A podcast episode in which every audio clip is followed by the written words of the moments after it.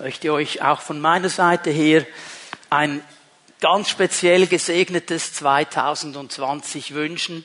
Ich habe gebetet und ich werde weiter beten für uns als Pfimianer. Und wenn ich Pfimianer sage, die Pfimi-Familie anspreche, dann meine ich die Menschen, die Mitglieder sind, die schon lange hier sind. Dann meine ich Menschen, die unsere Gottesdienste besuchen, noch nicht wissen, will ich hier wirklich Mitglied sein oder nicht. Aber auch die Leute, die über das Livestream immer wieder zugeschaltet sind an verschiedenen Orten auf der ganzen Welt. Wenn ich bete für die Pfimianer, dann sind die alle mit eingeschlossen. Ich kenne nicht alle Namen Namen persönlich, aber der Herr weiß, wer da jetzt angesprochen ist. Und ich habe gebetet für dieses neue Jahr 2020, dass es ein Jahr ist der Durchbrüche, wie wir das gesungen haben in diesem Lied, dass wir Durchbrüche erleben dürfen, da wo wir vielleicht schon länger kämpfen, dass der Herr Türen öffnet. Ich habe gebetet, dass wir den Mut haben, dran zu bleiben, vorwärts zu gehen, nicht loszulassen, und dass wir immer wieder vom Herrn empfangen dürfen, was er für uns bereitet hat. Das ist mein Gebet und ich werde hier auch weiter beten. Aber so die Insider, die das schon ein paar Mal erlebt haben, ihr wisst, dieser Meet God am 1. Januar ist immer ein ganz spezieller Meet God. Es ist ein Moment, wo wir zusammenkommen, um dem Herrn die Ehre zu geben, um ihn anzubeten, um ihn zu preisen und somit auch klar zu machen, er ist unser Herr, um ihn geht es, von ihm wollen wir hören. Es soll eine Zeit aber auch sein, wo wir dankbar sind, wenn wir zurückschauen auf das letzte Jahr für Bewahrung, für Treue, für Liebe und Gnade, für all das, was wir äh, erleben durften ich war gestern Abend an dem Ort, wo eigentlich jeder Pfimianer sein sollte, am 31. Dezember mit seiner Pfimie Tom zusammen. Und wir haben Silvester gefeiert. Das ist meine geistliche Familie. Und wir haben miteinander ein bisschen ausgetauscht und haben einfach ein bisschen hineingeschaut, auch in das letzte Jahr. Und wir mussten sagen, ja, es gab so viel Segen.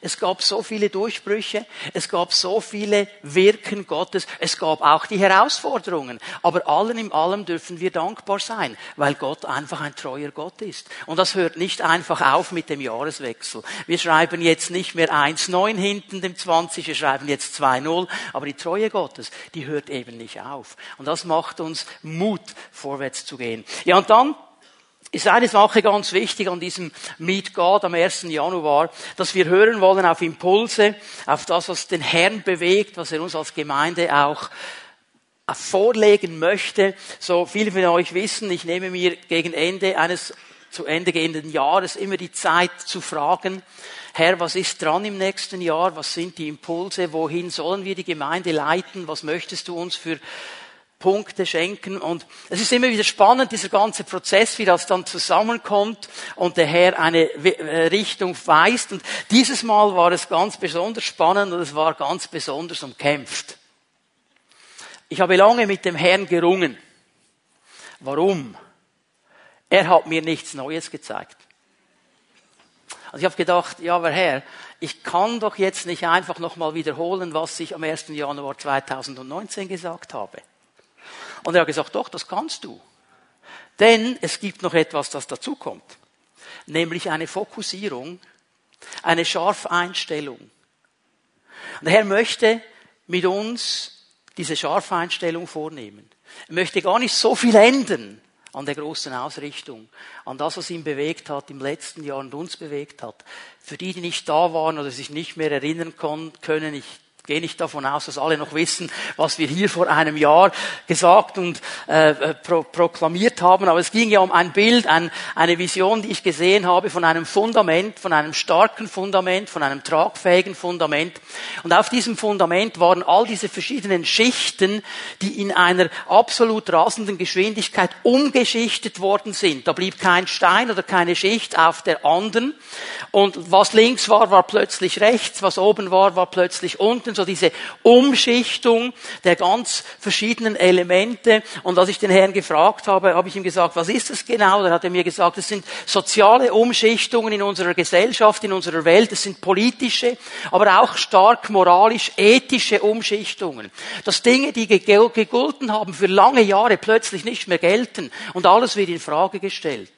Und dann habe ich am 1. Januar 2019 in einer prophetischen Voraussicht eine grüne Flüssigkeit gesehen. die dann über dieses Fundament gekommen ist und versucht hat, dieses Fundament zu beeinträchtigen. Heute, wenn ich zurückblicke aufs letzte Jahr, würde ich nicht von einer grünen Flüssigkeit, sondern von einer grünen Welle sprechen, die dann gekommen ist. Und bei allen guten Dingen, die mit den grünen Wellen kommen, da gibt es ganz vieles, das diametral entgegensteht dem, was die Werte Gottes sind. Und plötzlich bekommen Dinge einen neuen Sinn für mich. Und auf diesem Fundament stehen wir immer noch, auch wenn es um uns herum umschichtet. Und ich möchte euch nochmal diese Bibelstelle geben, 1. Korinther 3, Vers 11, die so wichtig ist. Das Fundament ist bereits gelegt. Und niemand kann je ein anderes legen. Ich möchte zwei Dinge hier herausstreichen. Im Griechischen ist das viel stärker, als es hier auf Deutsch jetzt wiedergegeben werden kann. Eigentlich sagt Paulus hier, es gibt niemanden, keine Einzelperson, kein König, kein Herrscher, keine Institution, keine Vereinigung, die so ein Fundament legen könnte. Nichts, überhaupt niemanden. Im ganzen Universum niemanden. Es gibt keine Möglichkeit. Es ist absolut nicht möglich, ein anderes Fundament zu legen. Und ich habe euch schon zwei, dreimal gesagt, in der griechischen Sprache gibt es ja zwei verschiedene Worte für anders, um anders zu beschreiben. Es gibt ein anders, das wirklich anders ist, völlig etwas anderes. So verstehen wir anders. Aber dann gibt es ein anders, das ja bedeutet, es ist wesensgleich, es kommt in einer anderen Form. Und darum geht es ihm hier. Egal, wie in den Ansätzen es ähnlich aussieht, es ist nicht dasselbe. Egal wie es vielleicht im ersten Moment dasselbe Wesen zu haben scheint. Es ist nicht dasselbe. Es kann kein anderes Fundament gelegt werden. Es kann nur eines gelegt werden und dieses Fundament ist Jesus Christus. Und auf diesem Fundament stehen wir. Und dazu kam ja dann diese Aussage, auch die habt ihr immer wieder gehört in diesem Jahr oder im letzten Jahr, ihr werdet sie auch in diesem Jahr hören, die Pfimi Bern soll eine Kirche sein, die lebt, eine Gemeinschaft, die bewegt, eine Familie, die trägt. Und er sagt, daran möchte ich nichts ändern. Da möchte ich, dass ihr noch stärker werdet. Dass ihr noch mehr daran arbeitet. Eine Kirche sein, zu sein, die lebt. Eine Gemeinschaft, die bewegt. Und eine Familie, die trägt. Hier gibt es noch Dinge aufzuholen. Und hier sind wir alle positiv herausgefordert, damit hineinzugehen. Aber dieser neue Gedanke oder diese Fokussierung, die dann gegen Ende des Jahres gekommen ist, ist eigentlich ganz logisch. Im ersten Moment war sie für mich nicht so logisch, aber als ich dann darüber nachgedacht habe, war sie logisch. Das ist eine Fokussierung eigentlich. Eine Fokussierung bedeutet, dass wir alles auf einen Punkt ausrichten. Es ist der Brennpunkt, es ist der Schwerpunkt, es ist ein Objekt, auf das man scharf stellt. Wenn, habe vielleicht auch schon Fotos gemacht und dann versucht man den Fokus genau einzustellen, dass es dann auch scharf ist in diesem Bild. Dass der Hauptsache oder die Hauptsache oder die Hauptperson, also stell dir mal vor, du machst ein Foto deines Schnucki-Putzis und die ist nicht scharf auf dem Bild. Wow. Also da musst du schon scharf stellen, okay? Also der Fokus scharf zu stellen, die ganze Sache. Und dann diesen Mittelpunkt wirklich auch zu haben. Und wenn wir jetzt hier zusammen sind und sagen, hey, wir wollen auf diesem Fundament stehen. Ja, eigentlich möchten wir eine Kirche sein, die lebt, eine Gemeinschaft, die bewegt, eine Familie, die prägt. Wenn wir hier ein Ja dazu haben, wenn wir sagen, hey, hier möchte ich hineingehen, dann müssen wir uns auf diesen einen Punkt absolut fokussieren. Da kommen wir nicht daran vorbei. Dieser Abschnitt hier in 1. Korinther 3, Vers 11, oder dieser Vers, er steht ja in einem interessanten Zusammenhang. Auf der einen Seite spricht er jeden einzelnen Nachfolger an. Weil im nächsten Vers sagt Paulus, und jetzt hat jeder eine Aufgabe, jeder Einzelne, der sagt, ich gehöre zu Jesus, ich will Jesus nachfolgen. Er soll auf dieses Fundament aufbauen. Also es ist eine ganz persönliche Sache. Hier wirst du ganz individuell angesprochen, wenn du sagst, ich möchte Jesus nachfolgen. Ja, was machst du jetzt mit diesem Fundament? Wie baust du jetzt auf dieses Fundament? Das ist ganz persönlich kommt uns ganz nahe. Aber eben dann im Zusammenhang wird auch die ganze Gemeinde angesprochen. Und hier müssen wir eines verstehen und dürfen es nie vergessen. Die Gemeinde Jesu, das sind nicht die anderen, das bist du und ich. Ich bin die Gemeinde, du bist die Gemeinde, weil Gemeinde sind Menschen. Es ist eine Sammlung von Individuen, die zusammenkommen und versuchen gemeinsam etwas zu bewegen, gemeinsam Gemeinde Jesu zu bauen, miteinander vorwärts zu gehen. So hier sind beide Elemente angesprochen. Und ihr kennt das, wie das ist, nicht? Wenn da verschiedene Leute zusammenkommen, auch verschiedene Kulturen, verschiedene Gesellschaftsschichten. Das ist nicht immer ganz friktionsfrei. Da gibt es eben auch so diese Spannungen, weil jeder hat so seine Kultur, jeder hat seine Prägung, jeder hat seine individuellen Vorlieben und Abneigungen. Und das mal unter einen Hut zu bringen, ist gar nicht so einfach.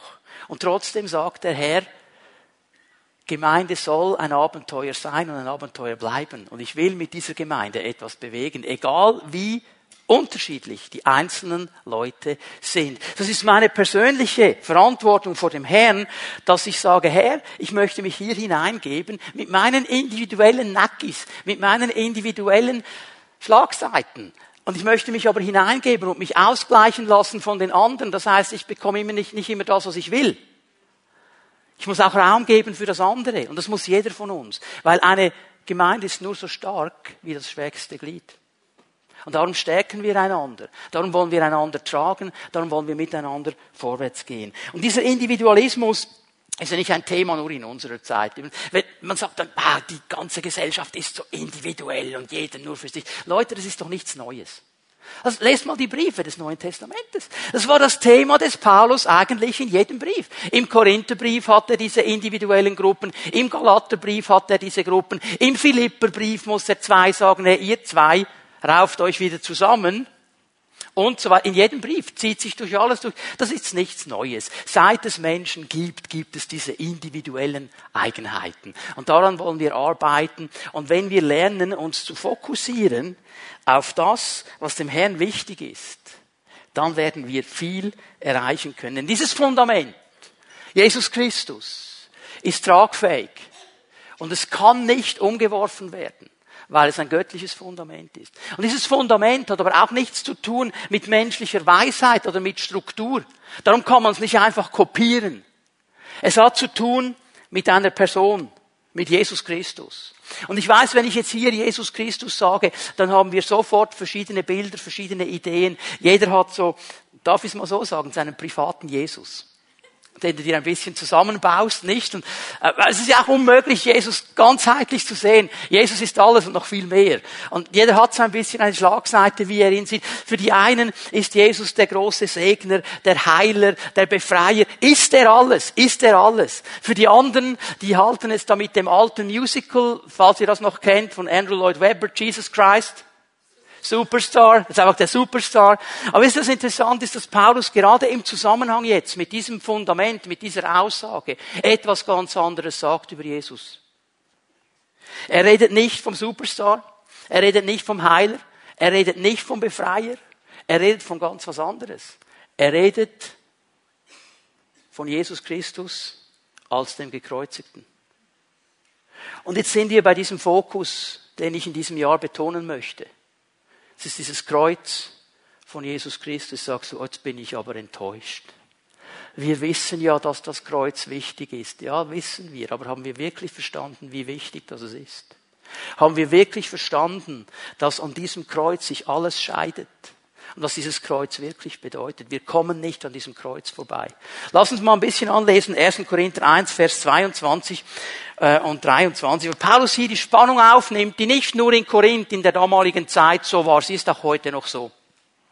Die Juden wollen Wunder sehen. Die Griechen fordern kluge Argumente.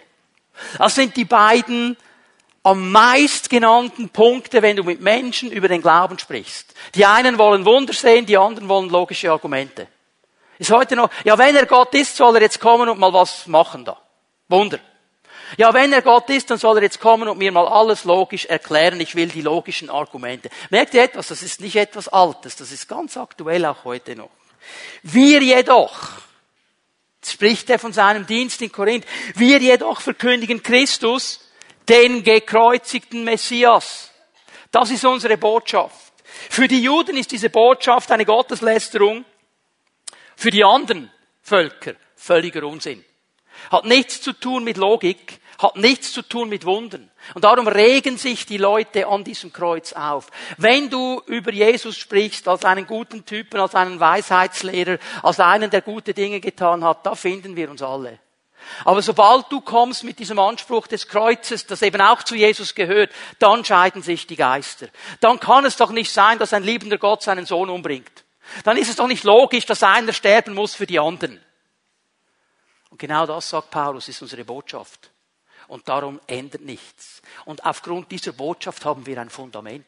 Und dieses Fundament ist Jesus Christus. 1. Korinther 2, Vers 2. Nein, ich hatte mir vorgenommen, eure Aufmerksamkeit einzig und allein auf Jesus Christus zu lenken. Auf Jesus Christus, den Gekreuzigten. Er kommt nach Korinth. Und diese Stadt war eine große Stadt in der damaligen Zeit. Da war ein Jahrmarkt der Religionen. Da waren wandernde Philosophen, die haben ihre Philosophien erklärt. Die haben den Leuten gesagt, so musst du, das musst du, so wirst du gesegnet sein. Und er kommt da hinein. Und er sagt, ich will mich gar nicht mit diesen Typen anlegen. Ich will nur eines wissen. Jesus Christus, und zwar als den Gekreuzigten. Weil ich weiß, dass allein in diesem Kreuz Veränderung ist. Allein in diesem Kreuz ein Unterschied gemacht werden kann. Keine andere Philosophie, keine andere Religion kann Menschen wirklich freisetzen. Es geht immer um dieses Kreuz, weil an diesem Kreuz alles entschieden worden ist. Darum predigt er Jesus Christus, den Gekreuzigten.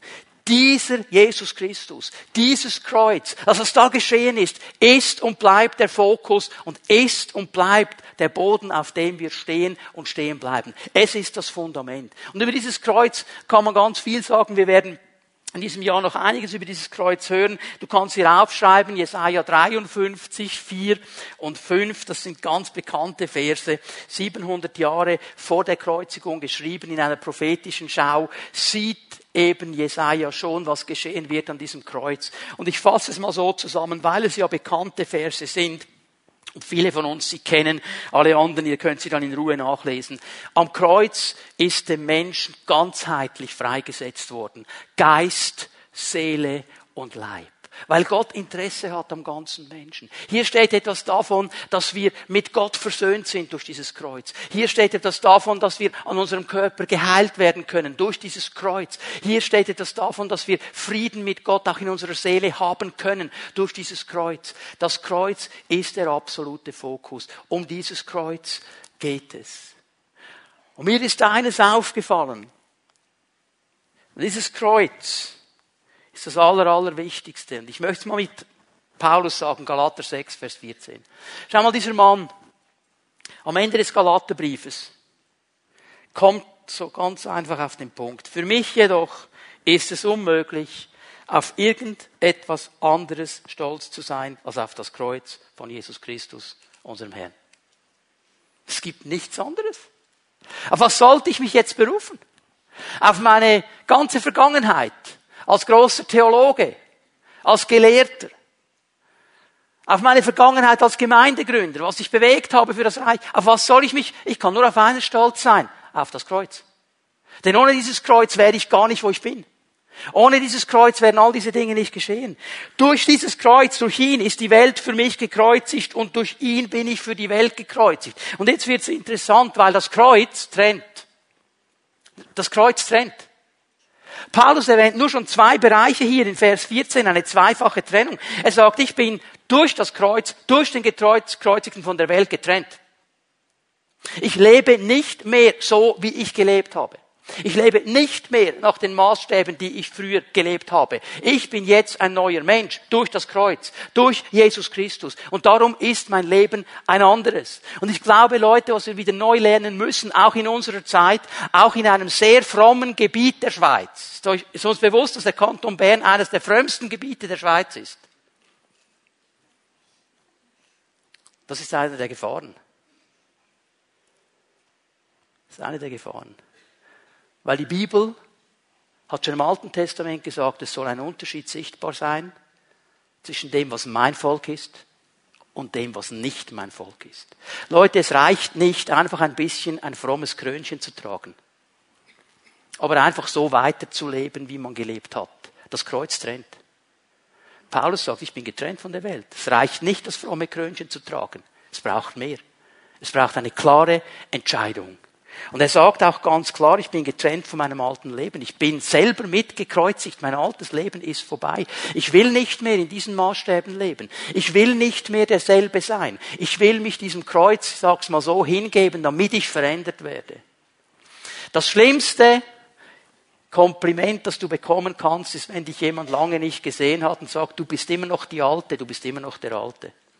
Das wäre das schlimmste Kompliment. Weil das heißt, es hat nichts verändert. Aber ich glaube, von Jahr zu Jahr sollte Veränderung sichtbar sein, wenn wir mit Jesus unterwegs sind und das Kreuz in unserem Leben wirkt. Das Kreuz trennt.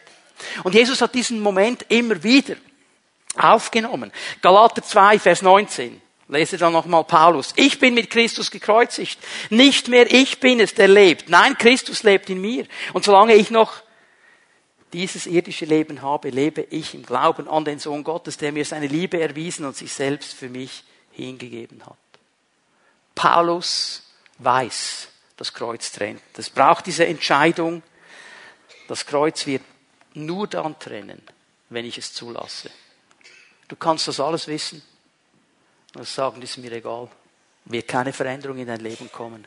Aber wenn wir lernen, uns hier hinzugeben, wenn wir sagen wie Paulus, wir wollen Menschen sein, die sich diesem Kreuz aussetzen, dann wird Veränderung kommen. Ich wurde erinnert an eine Aussage von Jesus im Lukas-Evangelium vor dem Kreuz. Einmal wurde Jesus gefragt, Lukas 13, Vers 23, Herr, sind es nur wenige, die gerettet werden? Jesus antwortete, setzt alles daran, durch die enge Türe einzutreten. Denn das sage ich euch, viele werden versuchen einzutreten und es wird ihnen nicht gelingen. Jetzt können wir ganz viel dazu sagen. Das erste, was ich mal bemerken möchte, ist euch aufgefallen, Jesus beantwortet die Frage nicht. Er beantwortet die Frage nicht. Er gibt eine Warnung. Und eine Warnung mit einem Bild, das in der damaligen Zeit sehr bekannt war. Im Judentum war das sehr bekannt, die enge Türe, die weite Türe, der schmale Weg, der weite Weg. So die kannten das, die wussten, okay, es gibt verschiedene Möglichkeiten, das Leben zu leben die richtige wäre, den Weg Gottes zu gehen, der enge Weg, die enge Pforte. Das wussten sie. Er nennt dann keine Zahl. Er sagt nicht, es sind viele oder wenige. Er geht einfach nicht darauf an. Aber was er macht im Zusammenhang, er setzt drei wichtige Punkte. Und die sind für uns alle wichtig. Das erste, was er sagt, setze alles daran, durch diese Türe einzugehen. Setze du alles daran, durch diese Türe einzugehen. Wir sind immer interessiert, wie es den anderen geht, was die anderen machen. Und Jesus sagt, nicht sei mal interessiert an dir setze du mal alles daran, durch diese Türe einzugehen. Hör auf, im Gottesdienst zu denken, das hätte jetzt mein Nachbar hören sollen. Oder der in der Pfimietom, der hätte das jetzt hören sollen, jetzt ist der wieder nicht da. Wir hören so gerne und so viel für die anderen. Lass uns mal für uns hören. Es ist darum, dass die anderen durch die Türe eingehen. Auch schön, wenn sie es machen. Aber die Frage wäre mal zuerst bei mir, ja, setze ich alles daran, durch diese Türe hineinzugehen? Und hier geht es nicht darum, den Weg mit Gott zu erarbeiten. Hier geht es nicht darum, irgendwelche Dinge zu tun. Wenn du dir diese Stellen im Zusammenhang anschaust, hier Lukas 13 und auch Matthäus 7, dann geht es eigentlich darum, alles daran zu setzen, die Worte Jesu zu hören und danach zu handeln. So. Was heißt das? Das heißt jetzt noch gar noch nicht, dass wir es immer erfolgreich schaffen. Aber das heißt, ich habe mich entschieden, ich höre auf den Herrn und ich versuche das umzusetzen. Und wenn ich sieben Anläufe brauche, dann nehme ich sieben Anläufe. Aber ich höre nicht auf, zu hören auf das, was er mir sagt.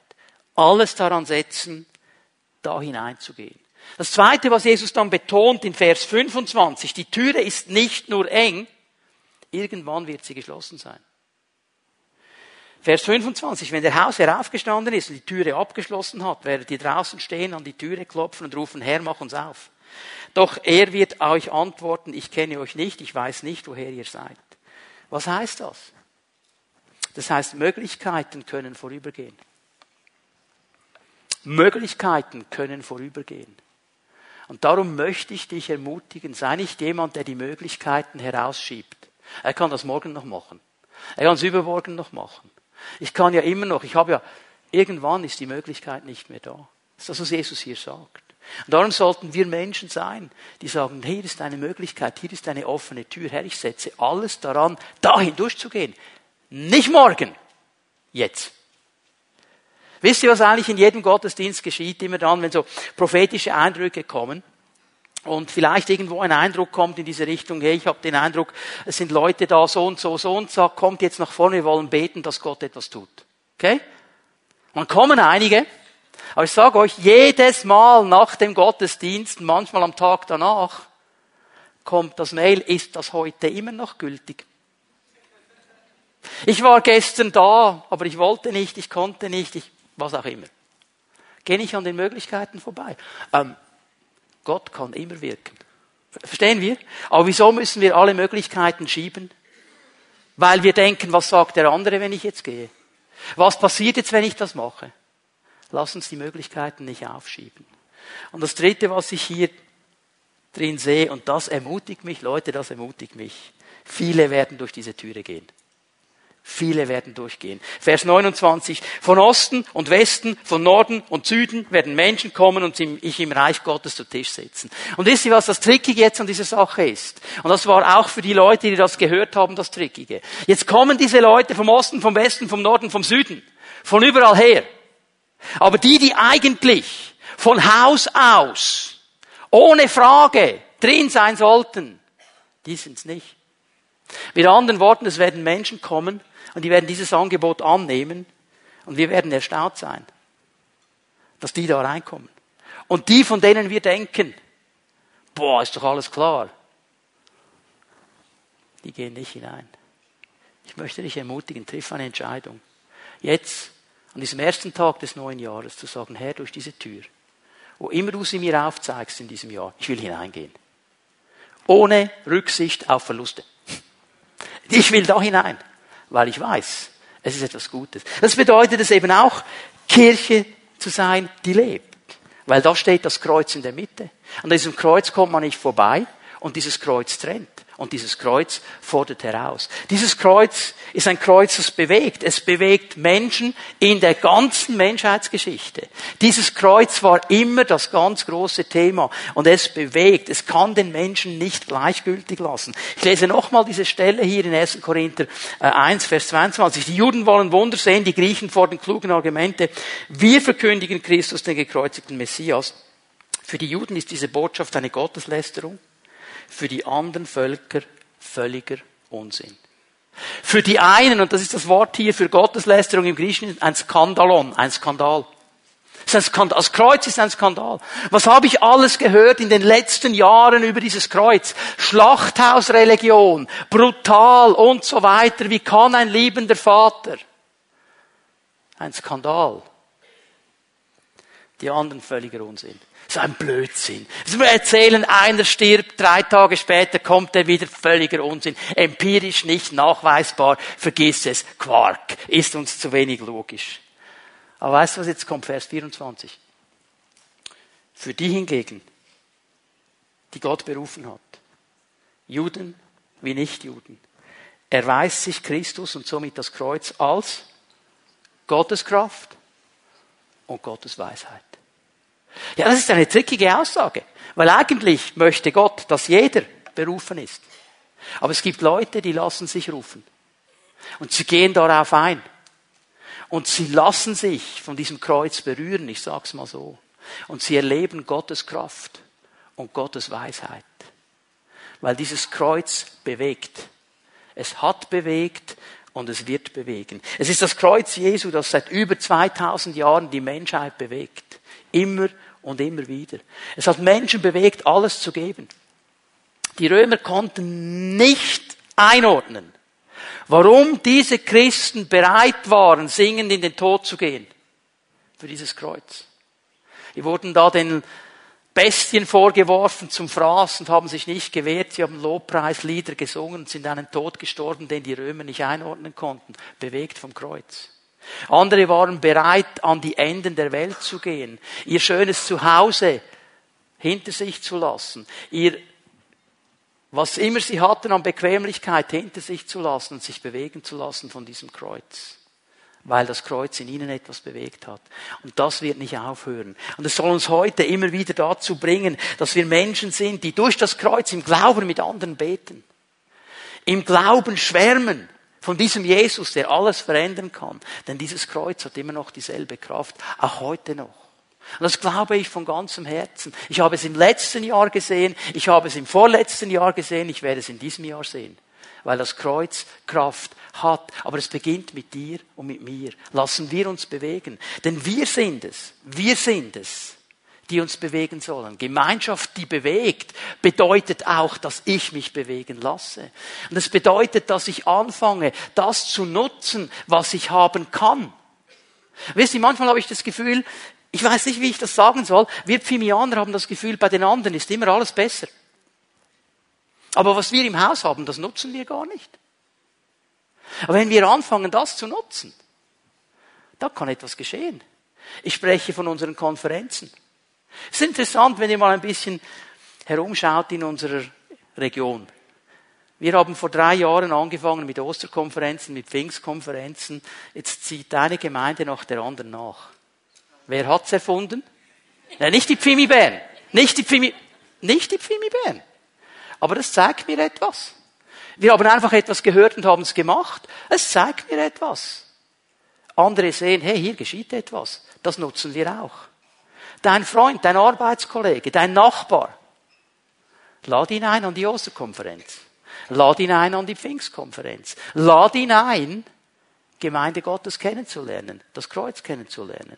Das ist das, was du tun kannst. Ich denke an unsere Kinderwochen die stattfinden werden in diesem Jahr. An verschiedenen Orten. Da ist so viel geschehen im letzten Jahr. Kinder, die noch nie etwas gehört haben von Jesus Christus. Sie hören etwas von Jesus Christus, sie öffnen ihr Herz. Das ist Zählen in ein Leben hinein. Und das wird nie vergehen.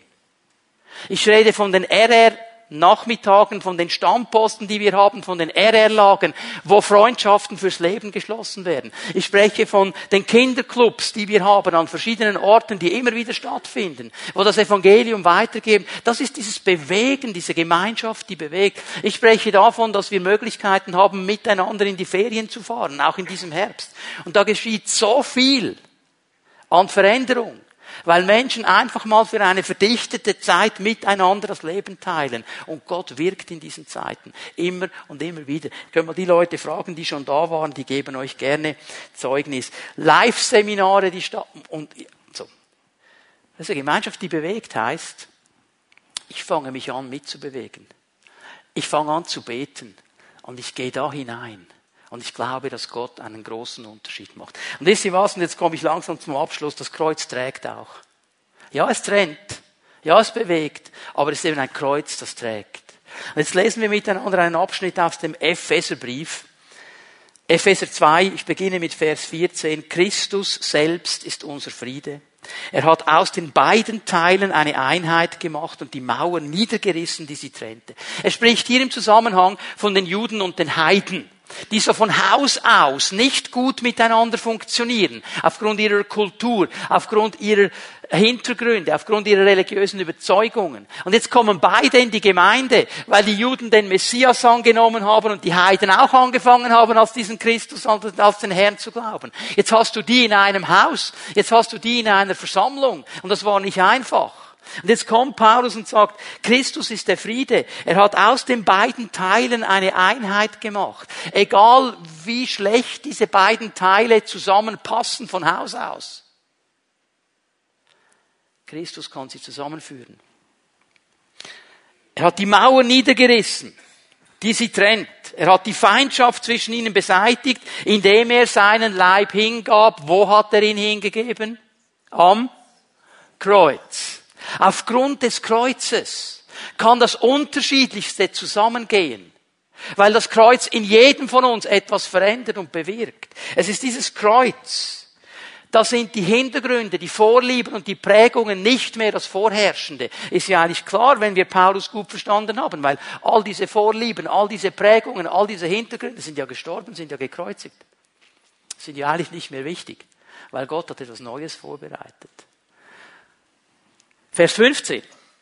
So hat er das Gesetz und die Gebote aufgehoben mitsamt ihren Vorschriften. In seiner Person hat er die beiden Teile zu einem neuen Menschen vereint und dadurch Frieden gestiftet. Hier sehe ich, dass Jesus durch das Kreuz wegnehmen will, was trennt und betonen will, was vereint. Wir sind manchmal so fokussiert auf das, was trennt. Ja, also mit dem Typ kannst du nicht zusammenhocken, der hat ja. Ja, aber es gäbe ja vielleicht ein, zwei Dinge, die euch auch einen würden. Aber wir sind so fokussiert auf das, was trennt. Und Jesus möchte das Trennende auf die Seite nehmen und möchte das Vereinende schenken durch das Kreuz. Weil er sagt, hey, ich habe nicht ein Kreuz für die Reichen, eins für die Armen. Ein Kreuz für die Schweizer und eins für die Ausländer. Ich habe ein Kreuz. Und an diesem Kreuz ist alles geschehen. Für die Reichen, für die Armen, für die Ausländer, für die Schweizer. Was du jetzt immer noch für Dinge anwenden willst, ist alles nur von einem Kreuz. Und darum eint uns dieses Kreuz. Vers 16. Zugleich hat er die beiden Teile durch seinen Tod am Kreuz als einen Leib mit Gott versöhnt. So hat er durch seinen eigenen Tod die Feindschaft getötet. Das Kreuz tötet Feindschaft, wenn wir das zulassen. Das Kreuz hilft dir, nicht auf das zu schauen, was trennt, sondern auf das, was eint. Und es hilft, Versöhnung zu bringen. Ich glaube, das ist einer der ganz wichtigen Momente auch in diesem neuen Jahr, dass wir lernen, in dieser Versöhnung auch zu leben. Dass wir Menschen sind, die schnell bereit sind zu vergeben.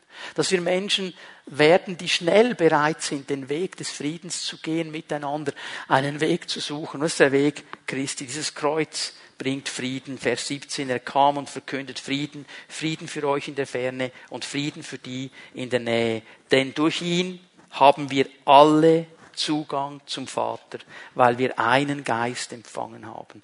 Dieses Kreuz öffnet den Zugang zum Vater. Schau dir mal deinen Nachbarn an.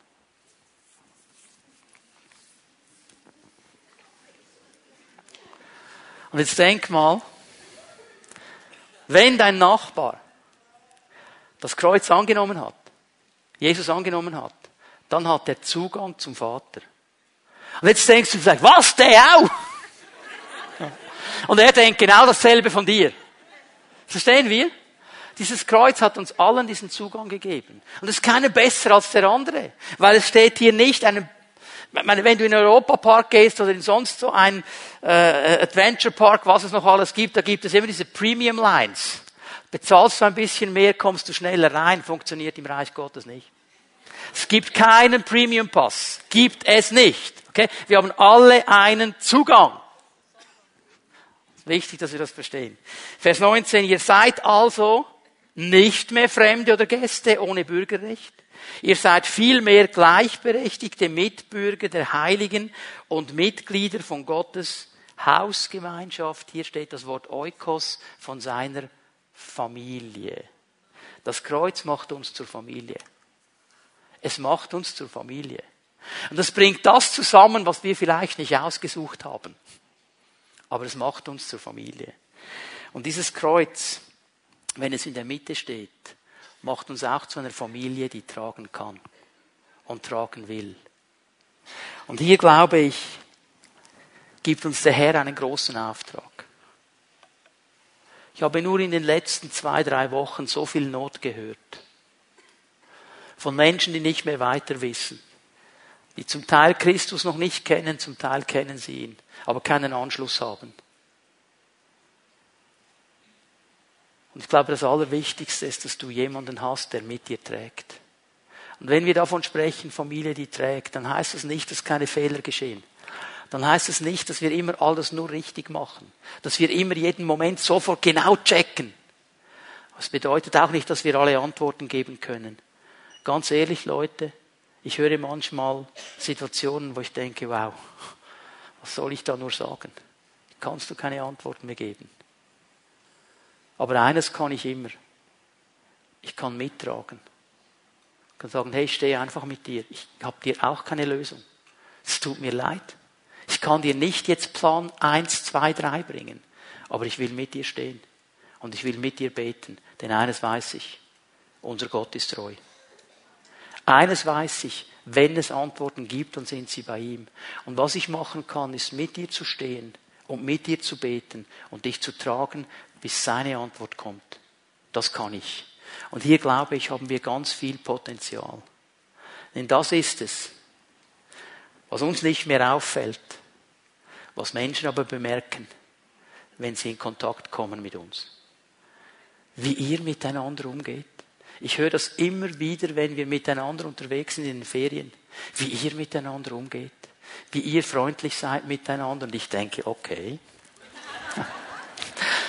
was haben die für einen Filter? so. Die Pfimi Bern, eine Kirche, die lebt, eine Gemeinschaft, die bewegt und eine Familie, die trägt. Warum kann sie das sein? Weil sie auf einem starken Fundament steht. Und weil dieses starke Fundament zu tun hat mit diesem Kreuz, wo Jesus Christus jede feindliche Macht besiegt hat, jede Sünde besiegt hat, jeden geistlichen Druck besiegt hat, wo er ein für allemal alles besiegt hat, was gegen uns steht.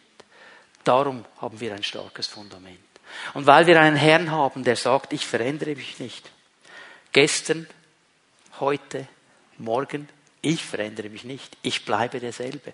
Weil wir einen Herrn haben, der sagt, ich bin bei euch alle Tage vom 1. Januar 2020 bis zum 31. Dezember 2020 und dann darüber hinaus. Okay? Jeden Tag. Bin nie alleine. Warum? Weil er am Kreuz gesiegt hat. Weil er am dritten Tag auferstanden ist. Und wenn wir unsere Bestimmung, unseren Auftrag und unsere Berufung in dieser Stadt, in diesem Land und über dieses Land hinaus wahrnehmen wollen, dann kommen wir nicht am Kreuz vorbei. Dann kommen wir nicht an diesem Kreuz vorbei. Weil dieses Kreuz macht den Unterschied. Die Frage ist nur die, wie gehen wir damit um? Als Einzelne, als ganze Gemeinde. Ich möchte euch einladen, dass wir aufstehen miteinander. Bitte die Lobpreise nach vorne zu kommen.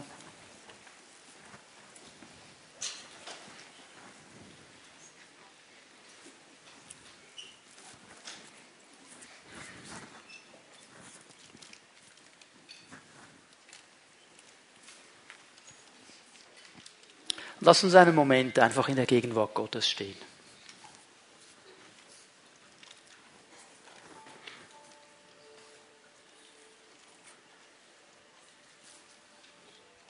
Und ich möchte dich fragen, wenn wir so vor Gott stehen, als geistliche Familie, was hat Gott dir persönlich gesagt? Wo hat er dich herausgefordert? Was soll das Kreuz für dein Leben bedeuten? Wo gibt es für dich eine Türe, wo du merkst, sie ist hier, sie ist offen.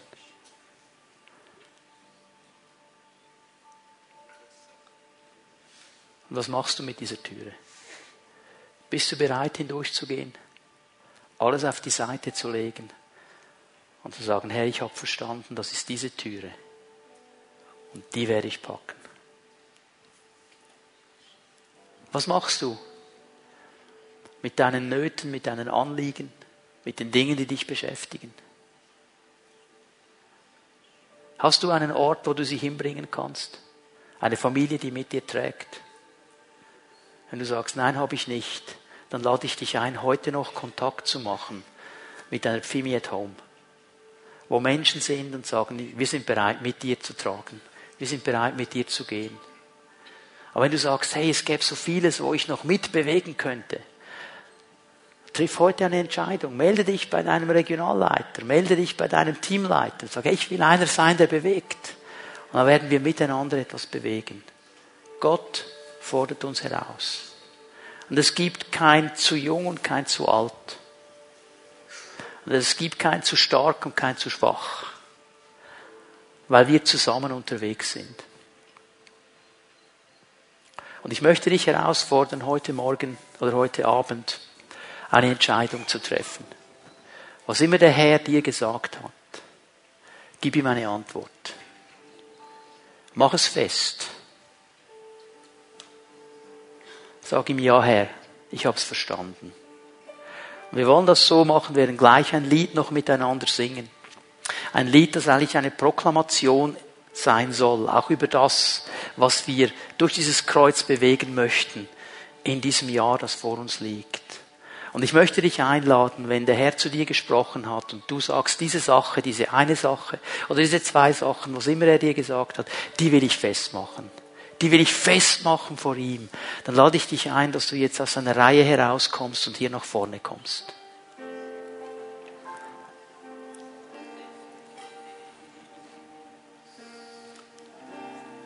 Ich lade dich ein, dass du jetzt aus einer Reihe kommst und hier nach vorne kommst.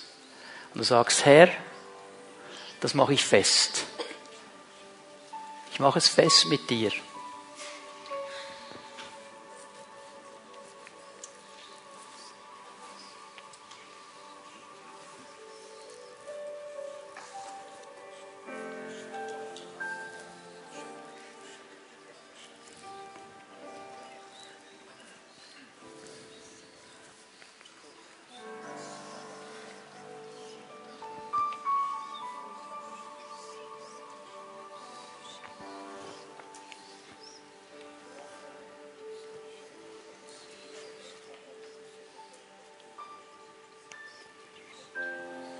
Herr Jesus, dein Geist bewegt, dein Geist zieht.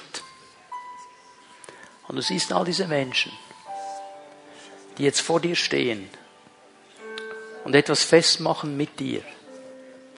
Du weißt, was es ist, du weißt, um was es geht. Du siehst ihre Entscheidung. Und ich bitte dich, Herr, um eine Ausrüstung deines Geistes.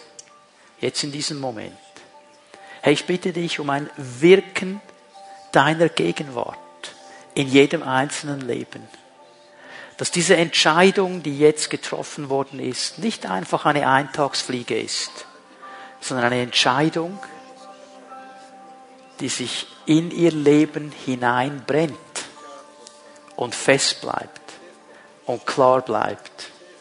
Weil du, Herr Jesus Christus, mit jedem Einzelnen von uns einen Plan hast, ein Ziel hast, weil jeder einzelne von uns einen wichtigen Beitrag leisten darf, um dein Kreuz groß zu machen, um deinen Namen groß zu machen, um Gemeinde zu bauen, weil jeder einzelne von uns mittragen kann, dass wir eine Kirche sind, die lebt, eine Gemeinschaft, die bewegt und eine Familie, die trägt.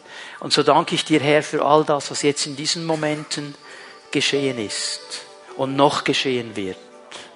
Und ich bin gespannt zu sehen und zu hören, was die Auswirkungen dieses Momentes sind. Weil du bist ein treuer Herr. Und du schenkst uns die Kraft, anzufangen, dran zu bleiben und ans Ende zu bringen. Und ich danke dir dafür. In Jesu Namen. Ich möchte euch bitten, dass ihr hier vorne stehen bleibt. Bitte die pastoralen Mitarbeiter, Älteste der Gemeinde, auch Pfimier Tomleiter, die nicht hier vorne stehen, dass ihr kommt und diese Menschen hier vorne segnet. Wir werden miteinander ein Lied singen. Gott will ein Volk, das ein Licht für ihn ist. Und ich habe den Impuls und den Eindruck, dieses Lied auch als eine Proklamation zu singen. Wir sagen, Herr, was an uns liegt als Pfimi Bern, das wollen wir sein.